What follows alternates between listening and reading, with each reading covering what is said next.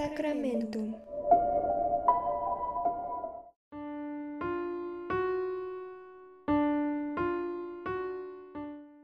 Buenos días, tardes, noches, cualquier día, hora o tiempo, espacio en el que estén escuchando esto.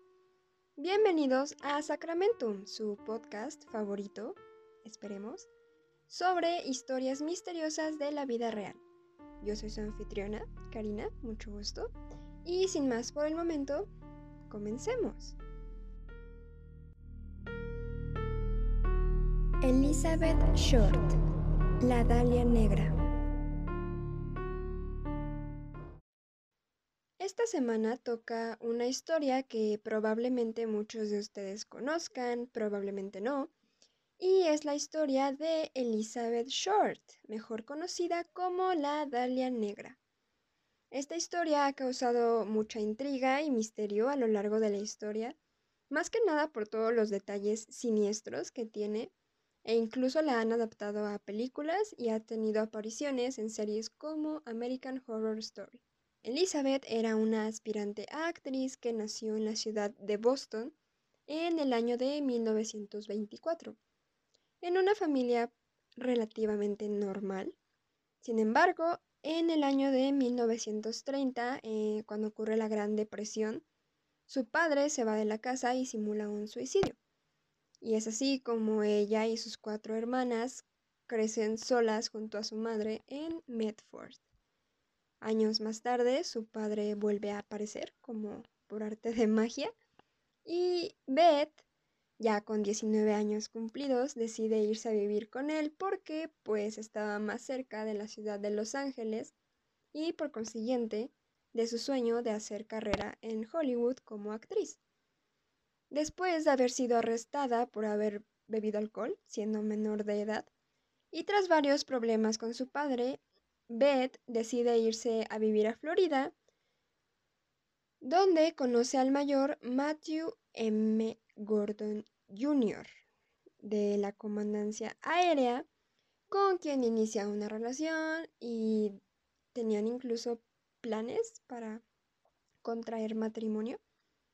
Pero desgraciadamente él muere en un accidente aéreo en el año de 1945. Tras la muerte de su novio en el año de 1946, Elizabeth vuelve a California y durante los seis meses anteriores a su muerte, Beth vive cerca de Los Ángeles, pero sin una residencia fija. Estuvo hospedándose en hoteles, departamentos y pensiones, probablemente por dificultades para pagar una residencia fija, pues su trabajo como mesera de por sí no le daba muchos ingresos o tal vez no tan estables como a ella le gustaría. Y también porque los pocos ingresos que le llegaban los invertía más que nada en su apariencia, con la esperanza de algún día ser reclutada por algún cazatalentos de Hollywood, porque pues ella, al ser una chica muy linda, de tez blanca, cabello oscuro, ojos azules, pensaba que podía llamar la atención de alguien del mundo del cine, algún cazatalentos, tal vez.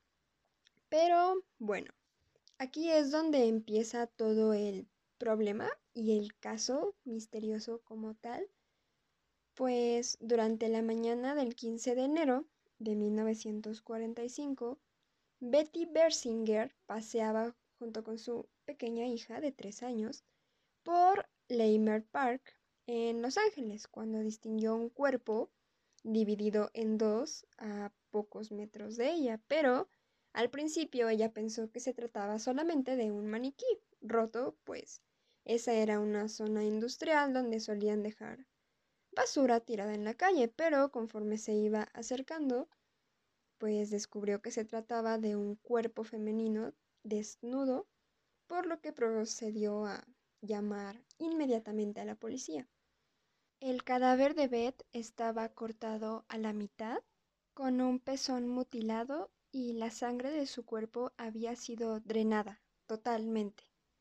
Además tenía un corte en el rostro, le habían dibujado, entre comillas, una sonrisa, cortándole desde la comisura de la boca hasta las orejas. De igual forma, tenía diversos signos de tortura y violación por todo el cuerpo. También eh, su cuerpo había sido lavado como para hacerlo ver más estético y le habían sacado el vaso, el corazón y los intestinos. Le hicieron un pequeño corte en el vientre y le sacaron trozos de los muslos para introducirlos por su vagina. Tenía las piernas fracturadas con lo que parecía ser un bat o algún objeto metálico, mientras que en sus tobillos y muñecas había marcas de cuerdas. La autopsia también reveló que Elizabeth fue maltratada al menos tres días, durante los cuales fue brutalmente torturada y golpeada. En su cuerpo se hallaron huellas de golpes, cortes, quemaduras de cigarrillo en su pecho y había muchas partes despellejadas. Todo esto lo había sufrido, lo había pasado mientras aún estaba con vida. Elizabeth habría muerto al desangrarse por tantas heridas en su cuerpo y al recibir un fuerte golpe en la cabeza, aunque también se encontraron señales de asfixia. En la zona donde había aparecido el cadáver, el parque, se encontró una huella de un zapato masculino y algunas gotas de agua ensangrentada sobre lo que parecía un saco de cemento vacío. Más tarde, los mismos periódicos y tabloides de la época bautizarían a Elizabeth como la Dalia Negra porque pues era una chica muy bonita, muy atractiva y más que nada por amarillismo total. Y bien, aquí es donde empieza toda la investigación en torno a Elizabeth porque no había sospechosos, no sabían quién habría podido ser capaz de tal cosa. Todos los periódicos tachaban al asesino de un monstruo, un despiadado, y también se complicó muchísimo la investigación porque todos decían ser el asesino, todos llamaban diciendo yo conozco quién lo hizo, yo lo hice, cosas así. Y todo esto pues hacía muy torpe la investigación y la labor de los detectives. También por la infiltración periodística, los falsos testigos y la manipulación de pruebas. Hubo muchísima manipulación de pruebas en el caso de, de Elizabeth. También se dice que el presunto asesino envió una caja con diversos papeles de la víctima a la estación de policía, donde uno de los principales sospechosos, tras examinar todos los documentos, fue Mark Hansen, el dueño de un salón de baile que frecuentaba Elizabeth. Ella se había hecho amiga de la esposa de este señor e incluso se había quedado a dormir con ellos en su casa algunas veces.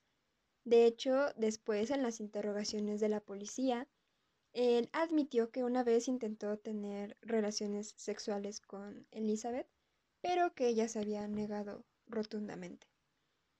Años después de todo lo que ocurrió con Elizabeth, donde ni siquiera pudieron tener una conclusión acercada más o menos a quién habría podido ser, el detective Stephen Hodel del Departamento de Policía de Los Ángeles reabrió el caso tras encontrar contenido sospechoso entre las viejas pertenencias de su padre, el médico cirujano George Hodel, que por lo mismo de que era muy conocido y poderoso, tenía muchos amigos en el Departamento de Policía de Los Ángeles. Lo que Steven encontró fueron dos fotografías en un álbum personal de su padre que mostraban a Elizabeth desnuda y sonriendo hacia la cámara. Y pues esto lo hizo sospechar muchísimo, por lo que decidió iniciar la investigación en contra de su padre. Beth y Hodel se descubriría después que se conocieron en 1946, el año de la muerte de Elizabeth. La gente decía que él estaba fascinado con la belleza de Elizabeth y pues ella con los favores incondicionales, entre comillas, que él le prestaba. Aunque Hodel sabía que no era correspondido, se empeñaba muchísimo en intentar hacer a Elizabeth feliz, en tenerla contenta, en tenerla cómoda. Y poco tiempo después, Hodel le propondría matrimonio a Elizabeth. Pero ella, para no herir sus sentimientos, le dijo que lo iba a pensar y que después le decía, ¿no? La hipótesis de Steven se sustentó en una declaración de un taxista que dijo haber visto a una mujer descalza y con las rodillas ensangrentadas, que se había presentado con él muy asustada, aterrada, casi histérica, en la parada número 15 de North Garfield Avenue. Había dicho que un hombre bien vestido y conocido la atacó y pues todo esto marcó más la sospecha que Stephen tenía en contra de su, de su padre. Tal vez George y Beth aquella noche habían tenido una discusión que subió de tono conforme pasaba el tiempo, en la cual a él pues le superaría el enojo y quiso golpearla o quiso acribillarla, pero ella había podido escapar. Durante las próximas tres semanas, las personas a las que Beth frecuentaba y con las que convivía continuamente aseguraban que ella estaba muy angustiada y como con un miedo muy grande, pero nadie supo jamás de qué. Y que siempre estaba como asomándose a las ventanas o escondiéndose de alguien, pero jamás, jamás les dijo de quién o de qué en específico. Sin embargo, y a pesar de todo esto, el detective nunca pudo llevar a su padre a los tribunales y en el reporte final se indicó que los mismos miembros del jurado sentían que el Departamento de Policía de Los Ángeles no había realizado una completa investigación, o al menos no una investigación del todo adecuada, así como habían pasado por alto muchas pistas cruciales que hubieran podido ayudar a al menos saber quién lo había hecho o por qué.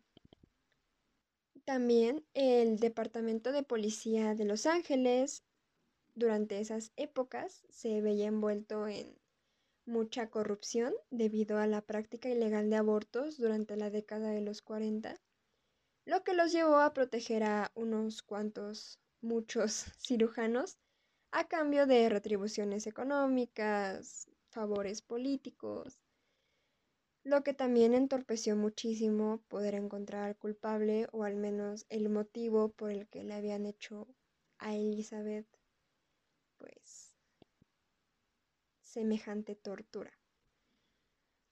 Finalmente, el cuerpo de Elizabeth fue enterrado en el cementerio Mountain View, en California, y hasta el día de hoy, salvo unos cuantos sospechosos, no se sabe quién la mató, por qué, si ya la conocía, si fue un señor al que acababa de conocer, no, no se sabe nada debido a la falta de pruebas y a todos los posibles sospechosos que rodearon el caso de Elizabeth.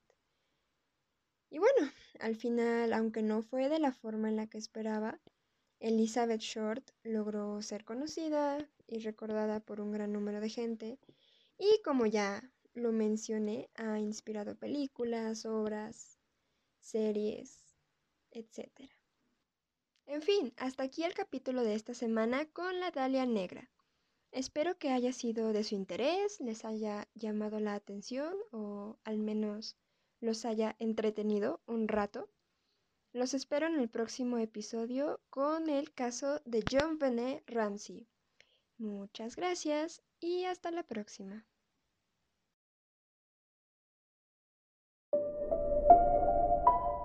Sacramento.